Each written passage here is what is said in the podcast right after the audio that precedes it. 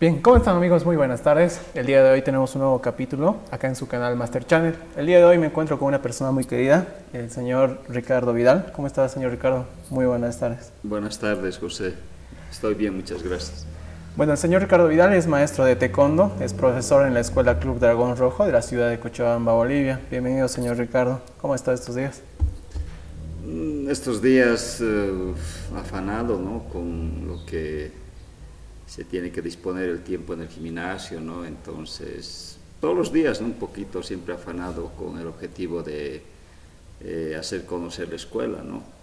Sí, justo de eso también quería hablar.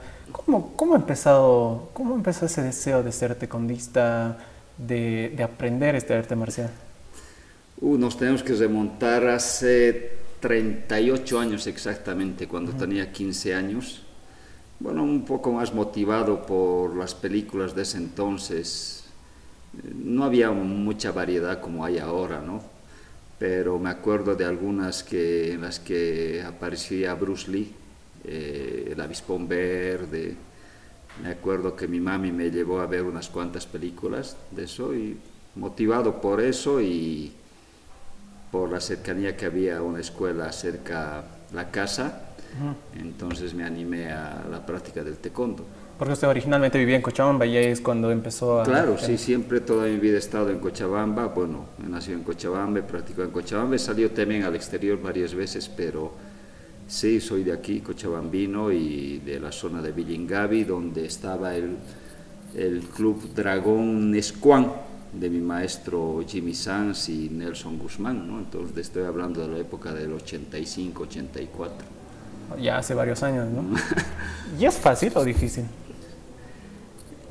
Mm, Bueno, mucho depende de ser consecuente en lo que quieres hacer, ¿no? Entonces yo nunca me había imaginado al empezar a practicar que lo siga haciendo hasta el momento, ¿no? Tal vez era una motivación, dije, aprender un poco y ya tal vez terminaba ahí, ¿no? Pero me gustó, eh, la obtención de los grados, los exámenes, ¿no? y todo eso, y realmente valió la pena porque me ha dado muchas cosas buenas, tanto en lo, en lo físico, en la amistad y en los logros que uno puede conseguir. ¿no? Sí, sí, justamente como cualquier arte marcial debe ser complicado, debe ser difícil empezar y ya después poder... Eso, más que todo, si es difícil o fácil, eh, hay personas que tienen habilidades para las artes marciales, pero eh, a las que les costaría menos aprender, ¿no? entonces no tienen esa, esa perseverancia, por decir. ¿no? Y hay personas que tienen menos cualidades y le ponen muchas ganas y se ve ese cambio, ¿no? gracias a ese empeño que le ponen. Y yo soy eh, una persona que he visto a mucha gente con cualidades, no cualidades, y me sorprendo con cuando alguien se inscribe y a simple vista por decir no, no, por decir no, no, no va a dar o no tiene las condiciones, ¿no? Pero después te sorprende el empeño que le pone y te sorprende cómo va evolucionando el practicante del taekwondo. Yo creo que es una, una cosa de que lo sientas y te guste para que realmente aparte de entrenar en tu escuela, le dediques un tiempito adicional, como yo hacía, me acuerdo, no solo entrenaba en, en, el club en el que entrenaba, sino me daba un tiempito para entrenar en la casa, eh, con algún amigo también que practicábamos en el gimnasio, íbamos al parque, practicábamos adicional, ¿no? entonces algo que te guste, que te motive y que eh, a la larga tiene sus frutos. ¿no? ¿Su papá y su mamá lo apoyaban cuando estaban empezando? Sí, sí, siempre me han apoyado. Bueno, no tanto de irme a ver, ¿no? Pero yo no he sido, yo participé en muchos campeonatos, pero no, no, no arrastraba mucho a la familia. O sea, no, no era por decir, de decirles hay campeonato, váyanme a ver, ¿no? Alguna vez por casualidad se enteraban así, pero eh, de esa manera me veía mi papá, mi mamá, mis hermanos, ¿no? Pero eh, era todavía un poco tímido en cuanto a, a me vean a, que me vean participando en los eventos, ¿no? Mm. Y, y, hablemos un poquito tal vez de, de, la escuela que hay ahora, de Dragón Rojo. ¿Cómo nació la idea? ¿Cómo, cómo empezó más o menos? El Club Dragón Rojo eh, empezó el año 93. Oh, ya, de hace varios años. 29 años va a cumplir. Uh -huh. Sí, 29, no, 30 años ya cumple este, uh -huh. este año. Entonces justo era el año 93, hubo unos Juegos Bolivarianos del 93 aquí en la ciudad de Cochabamba y con un amigo, un amigo muy querido, Raúl Martínez, que es conocido también a nivel nacional e internacional, que siempre estamos en contacto y vive, el radica en Estados Unidos. Eh, con él abrimos una escuela, una escuela, me acuerdo, en Alarislao Cabrera, yeah. ¿no? Y así empezamos más o menos, estoy hablando a mis 23 años, ¿no? Yo fui cinta negra a mis 17, 18 años, wow. ¿no? Eh, el Club Dragón Rojo empieza a funcionar desde el año 93, pero la primera escuela en la que yo formé parte de un grupo de instructores fue el, el Club de Taekwondo Panteras, que es más antiguo que el Dragón Rojo, donde éramos cuatro instructores, eh, funcionaba en el Colegio Nacional Avaroa, en la Ayacucho. Sí, sí, ahí. ahí fue donde eh, empecé mis primeras armas para dictar clases, ¿no? Estoy hablando del 89, tenía 19 años, ¿no? Entonces era muy joven, o sea, inexperto todavía en cuanto a formar gente, uh -huh. a dar clases y ha sido la primera escuela en la que realmente eh, me gustó y me hizo gustar más y de esa manera ¿no? formamos otro club. Y desde el 93 fue creciendo hasta el día de hoy, digamos que ahora lo tiene acá. Eh, sí, o sea, eh, desde el 93 se abrió, bueno, ha habido temporadas en que estuve en el exterior, bueno, se cerró el club y todo, pero desde el año 93 Sí, actualmente tengo alumnos que ya inclusive son de mayor grado que mí, ¿no? Entonces los veo en fotos, todo y cómo, ¿no? Cómo han pasado los años.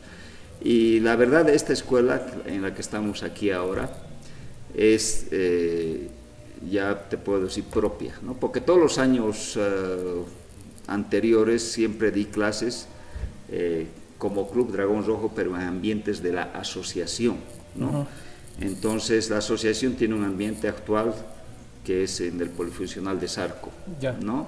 Ahí hay un espacio, ¿no? Donde funcionan varias escuelas, ¿no? Las escuelas de taekwondo. Anteriormente también había en el estadio. Entonces, todos esos años que te estoy hablando, eh, siempre he dictado clases en los ambientes de la asociación. Eran muy limitados los horarios porque tenían que distribuir los espacios, ¿no? Como son varios, varios uh, clubes, ah, bueno. clubes, profesores, ¿no? Entonces, repartirlos, ¿no? Entonces, no, te, no tienes la disponibilidad de abrir un horario para niños o un horario para adultos, no tienes esa disponibilidad. ¿Y es, ¿Y es difícil tener una escuela propia? Mm, yo creo que en cuanto a, a inversión, lo puedes hacer, ¿no?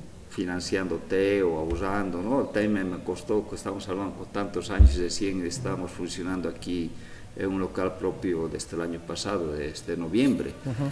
Pero tener la certeza de que lo vas a dedicar el tiempo, ¿no? Te consume también tiempo, porque hay gente que vive del taekwondo. Entonces, esa gente que vive del taekwondo lo dedica todo el tiempo, ¿no? A dar clases, a su escuela, ¿no? y hay gente que por decir lo hace como un hobby o lo hace por tal vez por sacar un dinero extra nada más, ¿no?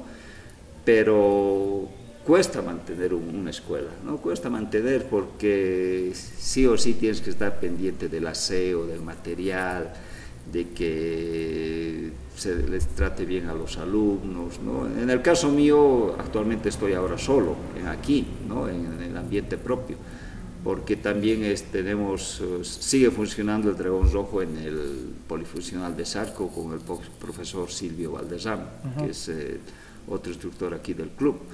Pero cuesta, yo creo que sí cuesta en cuanto a tiempo, ¿no? en, en dedicación. Y, es, y bueno, ¿es difícil entrenar a niños y a jóvenes? ¿O es más fácil entrenar a adultos? Ya, a ver, yo hago una retrospectiva, por ejemplo, cuando empecé yo eh, de los años 85, 90, 95, por si estoy viendo hace muchos años atrás, el arte marcial generalmente lo practicaban los jóvenes. Era muy, muy, por ejemplo, yo, yo recuerdo que cuando yo empecé, muy pocos niños habían practicantes de arte marcial, en el, caso mío de taekwondo. ¿no? Y cómo van cambiando los tiempos. Yo, yo siempre di clases a jóvenes. Desde que empecé en el Club Panteras Juan en el año 89, eran jóvenes de secundaria, como se dice ahora, 14, 15, 17 años. ¿no? Y después poco a poco se fue volcando. Pasaron los años, ya abrí en otro lado, dimos clases y ya, entonces cambió. El porcentaje de, de jóvenes se disminuyó y los niños aumentaron. Entonces ahí he tenido que también saber adaptarme, ¿no? Porque no es lo mismo, ¿no? No es lo mismo. el, el, joven eh, con dos, tres pautas que le des para hacer un ejercicio, capta el ejercicio. ¿no? Entonces el niño no, le tienes que mostrar, le tienes que agarrar la mano y más que sea difícil es tener paciencia y tener eh, la forma en la que el niño sí te puede entender el ejercicio que le estás indicando, ¿no? Sí, o sea, eh, puede ser un poquito o más cansador tal vez, ¿no? Porque tienes que estar pendiente de todos, no puedes dedicarle la atención. Sí o sí necesita atención. Si tienes 10 niños, 5 niños, 8 niños, los 8 niños necesitan atención, ¿no? En cambio, a los jóvenes puedes ya hasta, hasta de lejos, levantabas tu pie o, o tu rodilla, o ¿no? un poco más, eh, eh, podría, podría, decirse más fácil, ¿no? pero sí, a los niños hay que dedicarlos, hay que dedicarlos porque si desde un principio hacen mal un ejercicio, lo van a, arrastrar, ¿no? lo van a arrastrar y ya lo vas a ver al niño eh, que ya va, a crecer y lo vas a hacer hacer una técnica mala. ¿Por qué? Porque no ha sabido corregir al profesor en su tiempo, ¿no? Claro, sí, que es lo principal. Y más o menos, ¿tiene alguna anécdota interesante al momento de enseñar taekwondo? Al momento de enseñar taekwondo. No sé, con algún alumno, o usted mismo cuando estaba aprendiendo taekwondo. Mm, puede ser un tipo de, de, anécdota, eh, el el que uno siente vergüenza cuando, por decir, empieza a practicar, ¿no? Una de las anécdotas es cuando uno se cae, ¿no? y muere de vergüenza, ¿no? Entonces se cae o, se golpea y, ¿no? Yo me acuerdo que sí, es que yo, yo por ejemplo, eh, ahora el taekwondo se ha vuelto más, eh, ¿cómo te, pues, te puedo decir? Más cómodo. ¿En qué sentido? En que ahora el taekwondo, los artes marciales, se practica sobre el tatami, que es un piso engomado, ¿no? O sea, puedes caer, te puedes eh, tener algún percance al entrenamiento, en el entrenamiento y no te lastimas, ¿no? Porque en los años que yo practicaba, me acuerdo, ¿no? Yendo a la anécdota, ¿no? Entonces eh, estábamos ahí porque era concreto, era piso, ¿no? Cemento. No era piso engomado, digamos. No, no, esas épocas era piso, piso, ¿no? Concreto, planchado, como dicen, ¿no? Entonces estaba entrenando ahí en el, en el eh, Dragón Squan y me resbalé, pero me da una caída, pucha, porque cuando es concreto suena. Pero ¿cómo es, no? O sea, de Perú, te paras y pucha, estás muriendo de dolor. pero me acuerdo, pucha, no, llegué a la casa y, pucha, sí, no te golpeas, pero ¿no? Esa es una experiencia que he tenido. Y eso era cuando recién estaba empezando. Yo creo que a muchos les ha debido suceder y, por vergüenza tal vez no sé qué en ese momento, ¿no? Pero sí me ha ocurrido y he tenido que por sí disimular en ese momento. Pero era en los principios una, una, cosa que la mayoría de los principiantes no se resbalan al practicar. Para muchos que no saben, ¿cómo es la escala de grados en una persona que está aprendiendo taekwondo? Por ejemplo, ¿cuál es el nivel más bajo y cuál es el nivel más alto y cuáles son los niveles que hay entre esos dos extremos? Ya, un, practicante de, taekwondo cuando se inscribe a una escuela empieza siendo cinta blanca. Cinta blanca. Tengas tu uniforme, no tengas tu uniforme. ¿Qué es lo más bajo, digamos? Es, con cinta blanca, ¿no? Cinta blanca es, por decir, la pureza, ¿no? Estás, eh, entonces, ese es el primer grado o sea, en realidad no tendrías grado, ¿no? Claro, sí. Y después ya hay evaluaciones, ¿no? Evaluaciones, cada cuatro meses se asciende de grado, ¿no? y otros cuatro meses vuelves a ascender y los ascensos de grado son evaluaciones a las que eh, te tienes que presentar ante un jurado, no, no, no individual, ¿no? en grupo, y vas eh, ascendiendo. Entonces en el taekwondo, si no me equivoco, ahorita son ocho grados. A ver, vayamos de principio. Eh, cinturón blanco.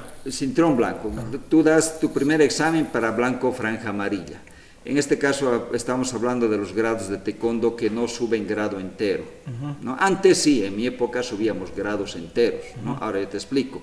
El primer grado entras blanco. Das tu primera evaluación, eres blanco, franja amarilla. O sea, la mitad blanco y la mitad amarillo.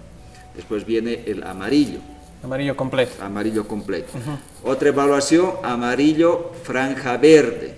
Entonces, amarillo, la mitad verde otro examen verde completo, ¿no? Verde franja azul, azul franja roja, rojo franja negra, entonces van subiendo así los grados, ¿no? Entonces son ocho grados. Para llegar a cinta negra, contando más o menos, estaba calculando como en tres años llegas a cinta negra, ¿no? Luego ya llegas a cinta negra también, en cinta negra hay grados que son los danes, Ah, justo eso iba a mi pregunta. entonces, Cuando ya uno llega a cinta negra, no es que ya es el máximo. No. Puede eh, todavía ascender mucho eh, el primer grado cinta negra es primer dan. Todos los que se gradúan como cintas negras son primer dan. ¿no? Primer dan. Al igual que en colores hay evaluaciones. ¿no? O sea, las evaluaciones son cada dos años, tres años, ¿no? ya son más largas. ¿no? Igual vas obteniendo tu segundo dan, tu tercer dan, tu cuarto dan. ¿Y cuál es lo máximo? hasta donde sé, hay hasta el octavo dan actualmente, ¿no? Actualmente, porque viendo los, los, los, tiempos y todo, por decir, eh, eh, un, ahora hay exámenes más seguidos, no como en el pasado, eran muy raros los exámenes a nivel cintas negras, ¿no? Pero, por ejemplo, aquí en Bolivia, a nivel nacional, que son bolivianos, hay hasta quinto dan, quinto, sexto dan, no hay más, ¿no? A nivel exterior, he escuchado que hay séptimo, octavo, tenemos un maestro aquí, eh, representante de la Kukiwon, el maestro Yun Park, si no me equivoco es octavo dan, séptimo, octavo dan. Es toda una vida, ¿no? También dedicado al taekwondo. Sí, o sea, para, para obtener los grados tienes que dedicarte también, pues, ¿no? Entonces tienes que estar en buenas condiciones físicas, no tienes que estar excedido de peso, cosa de que puedas rendir una evaluación, ¿no? Entonces eso, entonces eso te motiva a estar permanentemente activo, ¿no? Sino como, como cuando eras en un principio joven, pero sí, ¿no? Ah, Seguir en, continua actividad. ¿Alguna vez se lesionó? Varias veces, sí, pero las lesiones son más que todo... Eh, cuando uno participa de los campeonatos. ¿no? Muy raro en los entrenamientos, nos protegemos bien, ¿no? se protegen, ahora sí hay las pecheras, las protecciones de los brazos, las canillas, los emperros, cabezales, está todo protegido. ¿no? Eh, antes sí, eh, no contábamos con toda esa, esa protección y los, los torneos eran más rudos, se podría decir, porque ahí sí, para que te... Eh, anoten un punto, se podría decir, tenía que sentirse el impacto de la técnica, ¿no? O sea, si le dabas una patada a la cara y el otro no pasó nada, entonces no era punto, de esos años te estoy hablando, ¿no? Lo que cambió, igual poco a poco ha ido cambiando, ahora le tocas la, con el pie a la cara, por más que les aspes y es punto, ¿no? Entonces, ¿cómo evoluciona, no? Antes eh, las puntuaciones se anotaban en papelito, tres jueces, cuatro jueces veían que hacías una buena técnica con potencia, tan, te anotaban en un papelito, ¿no? iba sumando así cada round. Va evolucionando, entonces ahora ya son pecheras electrónicas, ¿no? Claro, que ya registran el contacto solamente. Claro, el contacto, ¿no? Entonces, pa, ¿no? Entonces ya es más que todo, se podría decir, maña, cómo puedes patear de forma correcta y hacer el contacto correcto para que suba la puntuación, porque si, si le pateas fuerte y no le pateas de la forma correcta, igual no sube la puntuación. Entonces son cosas que, que van cambiando y van evolucionando, ¿no? Claro, claro. Mm. ¿Y hay alguien de su familia que también practique taekwondo? Mira, eh, yo he sido, creo, los primeros Vidales en, que yo sepa no hay ningún Vidal más practicando arte marcial, ¿no? Actualmente. ¿no? Eh, sí, mis hijos, Adriana, Sergio, practicaron, ¿no? Yo intenté, ¿no? O sea, intenté no forzarlos cuando eran pequeños, son mayores, Adriana tiene 30 años, Sergio 22, va a cumplir 23, ¿no? Yo en mis mejores épocas estoy hablando cuando ellos tenían 5, 6, 8 años, ¿no? Cuando eh, me veían practicar y todo, los llevaba a practicar, sí, pero no, no, por decir, no les obligué, ¿no? Sí, eh, practicaron esporádicamente, ¿no? Adriana, la mayor, obtuvo un grado, segundo grado, tercer grado, Sergio también, así, pero no, o sea, a pesar que tenían las cualidades, sí, tenían las cualidades, ¿no? Como te he dicho, no tienen que tener las cualidades, pero si no les interesa mucho, entonces no, ¿no? Pero sí practicaron mis hijos una temporada. ¿Cuál es su principal motivación para seguir adelante? Eh, para seguir practicando, dando clases. Para, dando clases, para poder eh, seguir creyendo en los proyectos, para poder decir, lo voy a lograr, todo eso. Una, una de las motivaciones yo creo que es el, el, tener este, el tener en este caso una escuela, ¿no? Es eh, el tener el compromiso de que no vas a fallarle a tus alumnos. ¿Y a qué arrastra eso? A que tú también vas a estar activo ¿no? va a estar pendiente, basta. ¿Y a qué te arrastra eso? A que tú hagas también un poco. Si no haces todo el ejercicio, tú vas mostrando o ayudando o colaborando cuando uno lo necesita. Porque realmente se practica en parejas, ¿no? En parejas, uno agarra, el otro agarra. Entonces, y eso te lleva a que tú tengas ese activo y que te mantengas sano, saludable, ¿no? Yo creo que eso, ¿no? El, el, el, el sentirte activo y motivado de que estás sano. Y otra de las motivaciones es verlos, ¿no? verlos a los, a los jóvenes, eh, cómo realmente cambian el carácter. ¿no? O sea, si son tímidos en un principio, tú, no bruscamente, porque una cosa yo que yo siempre eh, les digo a mis alumnos es el grito. Yo creo que el grito te, te da seguridad, te da fortaleza, porque si tú gritas estás seguro, ¿no? O sea, descargas toda esa energía. Y verlo a un muchacho que ha empezado por decir tímido, eh, o sea, vergonzoso, y lo ves cómo va evolucionando, yo creo que también es una motivación de verlo, ¿no? Cómo, cómo va a progresar esa gente que realmente le pone esfuerzo, ¿no? Claro, sí, sí. Mm. Obvio, y con eso... Porque motivaciones, cuando eres joven, sí, o sea, eh, yo practico taekwondo, estoy practicando para campeonato, motivarme para ser campeón nacional, que lo he sido también en varias oportunidades, motivarme para salir campeón nacional y ser de la selección Bolivia, es otra de las motivaciones, ¿no? Eh, salir al exterior, ganar una medalla, son motivaciones que en su momento sí te sirven como motivación, pero a estas alturas ya tus prioridades son otras, ¿no? Tus prioridades son otras, verlos a, a los jóvenes, ¿no?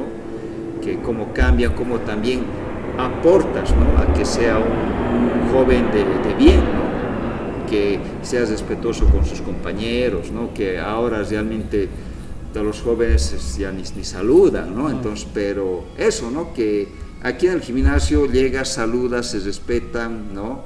Eh, tienen que obedecer lo que dice el maestro, el profesor, ¿no? Entonces, eh, enseñas disciplina, ¿no? Y eso tienes una motivación de que estás aportando a la sociedad, ¿no? Claro, claro, sí.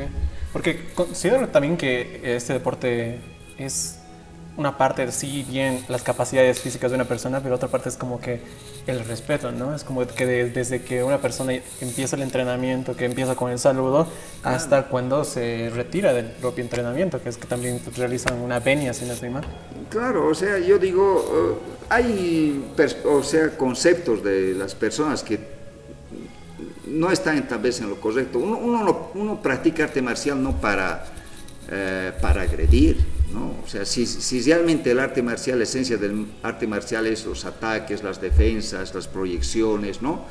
El, el que tus manos sean armas y tus pies también, ¿no? Entonces, pero uno practica arte marcial, ¿por qué? Porque tal vez... Eh, eh, esa energía o esa negatividad que lo tiene también una persona lo descarga en el, en el, en el, entrenamiento, ¿no? No necesariamente el que, el que entrena un arte marcial es para agredir, ¿no?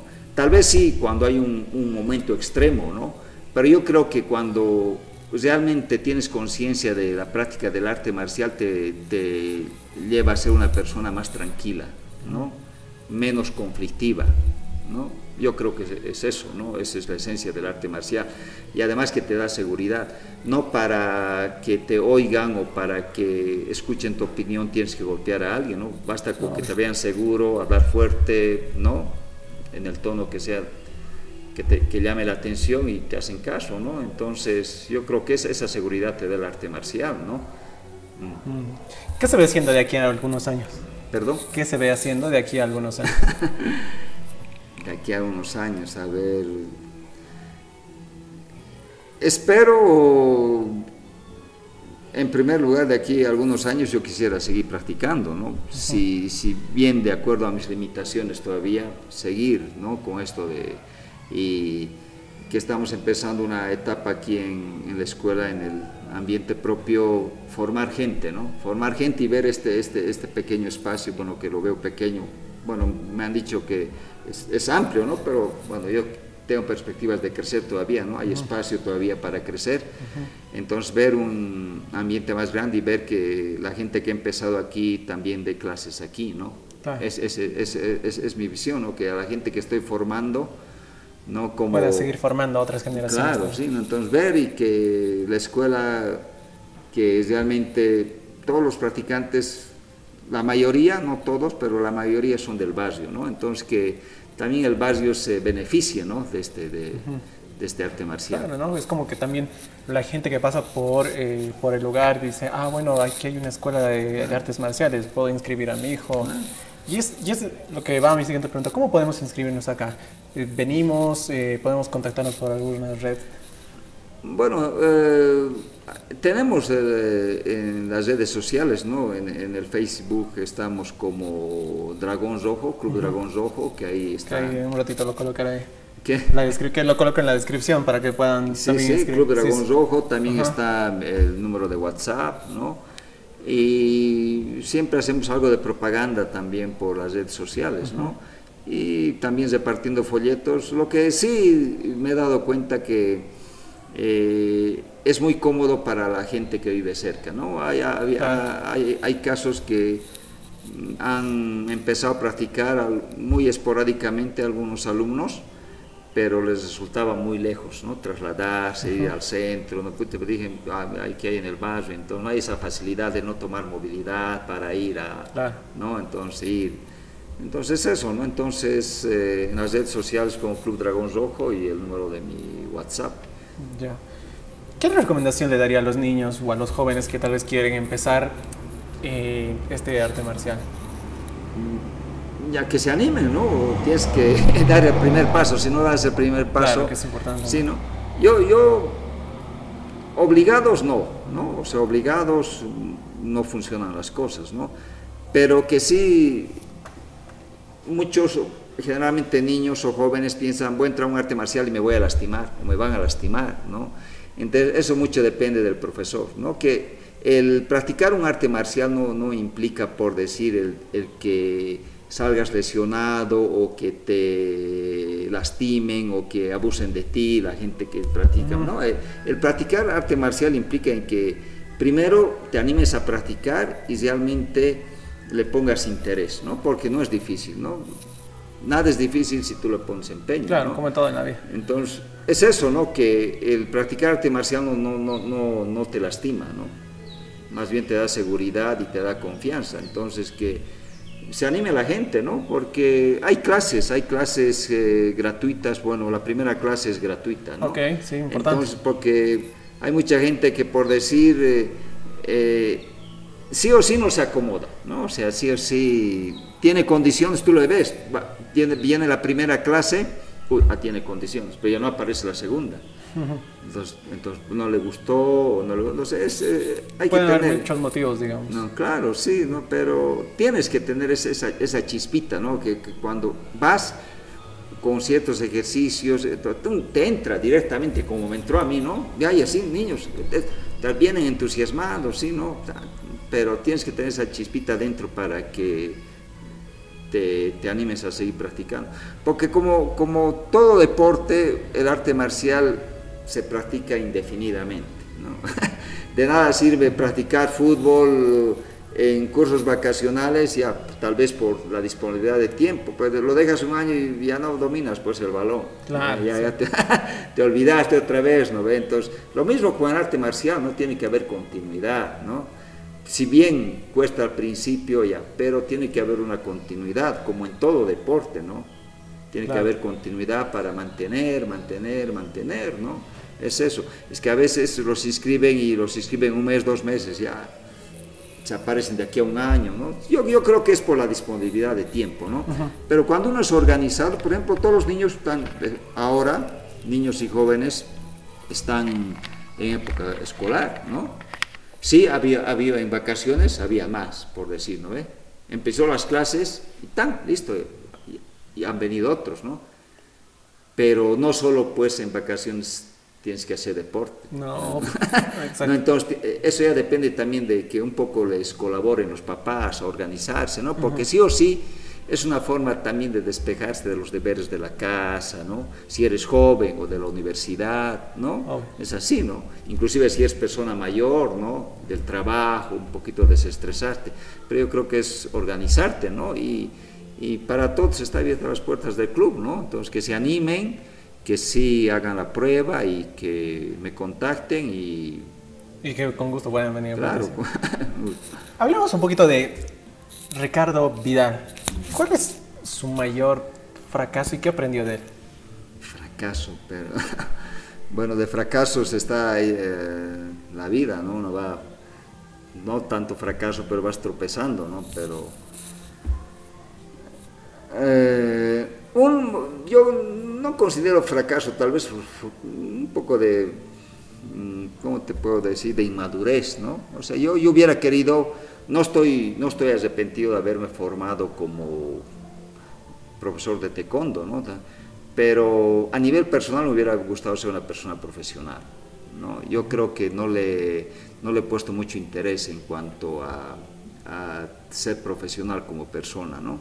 yo creo que eso te, te abre muchas puertas. ¿no? Yo, yo, creo que eso es lo que, lo que me pesa a estas alturas de mi vida, ¿no? el no haber salido profesional. ¿No? Entonces, mucho depende de, yo te digo, de... Mm,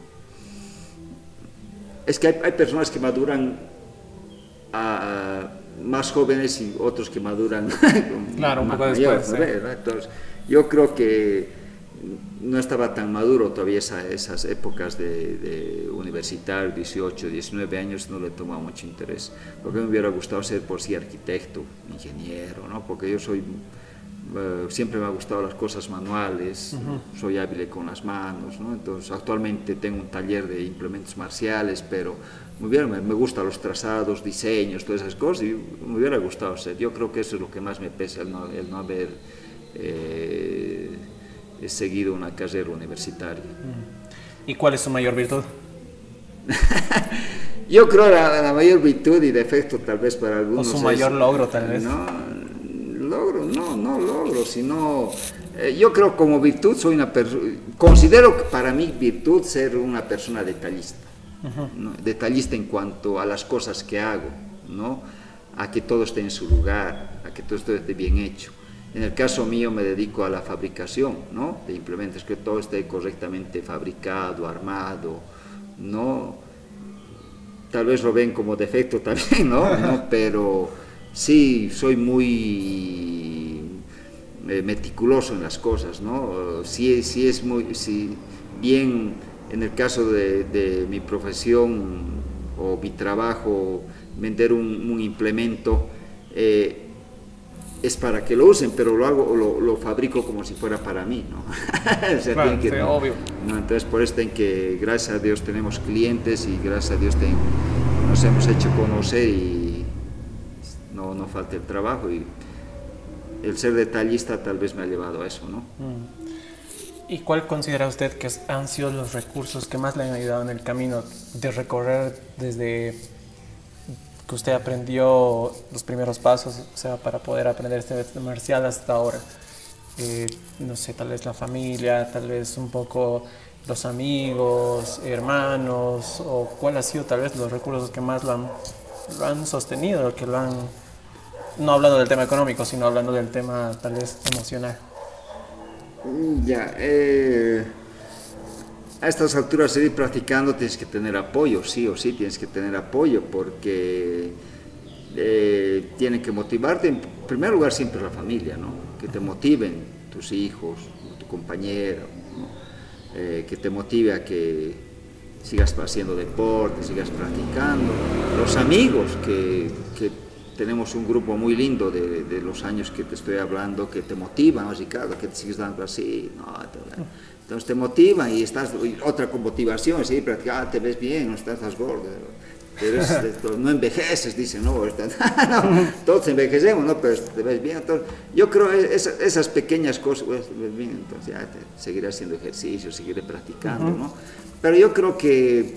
Eh, la motivación, la mayor motivación tienes que darte tú, ¿no? porque no tienes que depender de las otras personas, ¿no? Entonces, eh, si bien tienen mucha importancia lo que dicen los que te apoyan, si, si tú no te motivas por ti mismo, entonces no creo que llegues tampoco, ¿no? Sí. No sé si usted eh, le gustan mucho las redes sociales, Facebook, WhatsApp, Instagram. Seguramente usted ha, ha debido ver eh, alguna de ellas. Pero, ¿ha visto algo durante estos días, estas semanas, que, hablando obviamente dentro de las redes sociales, que lo haya inspirado? Que, o haya leído algún texto importante, porque hay varias páginas que se encargan de compartir diferentes trozos de libros, diferentes citas, eh, las cuales de alguna manera sí sí considero que influyen en alguien, ¿no? Es como que te aparece una publicación y uno lee y dice, oh, qué texto muy interesante. Pero ¿ha, leído algo que lo haya inspirado durante este tiempo? Eh, es, eh, yo muy poco publico a nivel personal, o sea, te engancha, ¿no? Las redes sociales. Sí, sí, sí. A ver, esto y ya pasó media hora, ¿no? viendo, el, viendo el teléfono y pues tienes que trabajar, ¿no? Pero me he dado cuenta que una de las mayores motivaciones son los mensajes. Los mensajes, pero los mensajes eh, eh, que hablan de Dios. Me he dado cuenta, me he dado cuenta. Tengo una, una compañera eh, que me envía mensajes, ¿no? una amiga de años también, años, años practicante de taekwondo, pero me motiva y me he acostumbrado a leer sus pequeños mensajes. Siempre yeah. suena, entonces debe ser ella. Digo, ¿no? Te habla, ¿no? Tengas buen día, ¿no? Sí, sí. Hoy, es un día maravilloso, sonríe, ¿no? Y das, ¿no? Ese, ese, tipo de sí, mensajes, que te... ese, ese, tipo de mensajes me motivan el día, ¿no? Yo no soy tanto de enviar o de, ¿no? Pero me he dado cuenta, leeré, digo, porque veo que me manda, te leeré, y justo, ¿no? Te motiva. Claro. A, a, primera hora te, te, motiva, te motiva.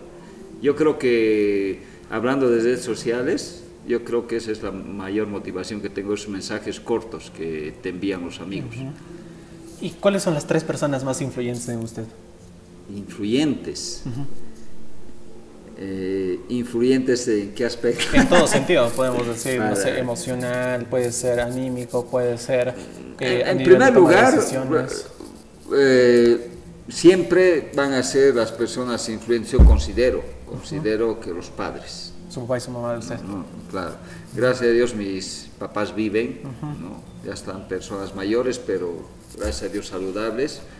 Mi papi con que comparto, ¿no? compartimos, igual, bueno, eh, son mis hermanos, se formó otra familia, tengo, ah, no, y hablando, ¿no? De, de, de, me dijiste si practican otros, otros familiares. Sí, algunos miembros de su familia sí, sí practican, no, entonces, claro, son los hijos de mi papá, que son cintas negras también. Oh, ya, interesante. ¿no? Es que están en la escuela también, ¿no? Entonces uh -huh. me había olvidado de ellos, ¿no? Uh -huh. Pero sí, ellos, ¿no? Y mi papá es una persona con la que converso y que tengo mucha confianza ¿no? para hablar de cualquier tema y yo creo que actual, actualmente mi papá mi mamá, y la que tendría harta influencia en, mí, en las decisiones, yo creo que, que, no ha llegado la ocasión todavía, pero sería Adriana, ¿no? mi hija mayor.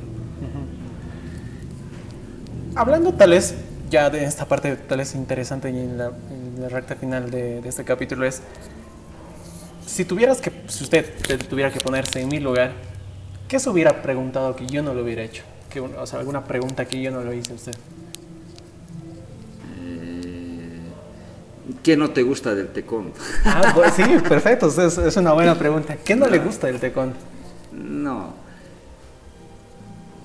Bueno, eh, hay muchas cosas que no, no, no, nos gustan de, bueno, de mi arte marcial, ¿no? pero una de las, de las, principales que no me gusta es que, por decir, eh, se ha vuelto muy mercantilista, muy mercantilista. ¿no? Entonces, que ya eh, siempre yo soy de las personas que yo me he formado, eh, soy de la antigua escuela, ¿no? O sea, a mí no me, nunca me van a, nunca yo he dado clases, bueno, tal vez alguna X vez ah, he dado clases sin el uniforme, el dobok, ¿no? Porque este es el dobok, es el uniforme, ¿no?